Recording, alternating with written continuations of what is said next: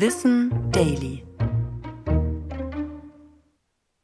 Pflaster oder nicht? Wie heilen Wunden am besten?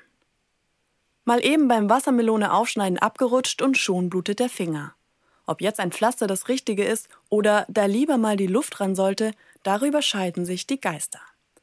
Es stimmt zwar, dass unser Körper seinen ganz eigenen Mechanismus hat, um eine Verletzung zu reparieren. Mit einem Pflaster können wir ihn damit aber bestens beim Heilen unterstützen. Dazu müssen wir erst abwarten, bis die Blutung aufgehört hat.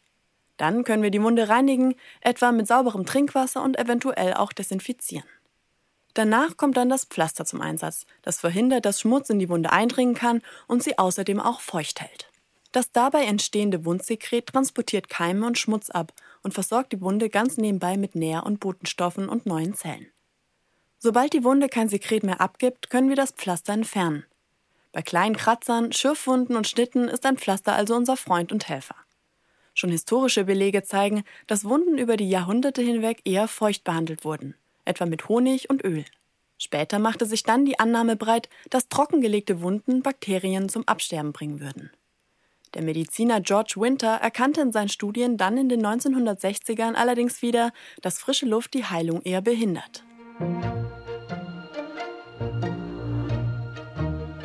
Ich bin Anna Germeck und das war Wissen Daily.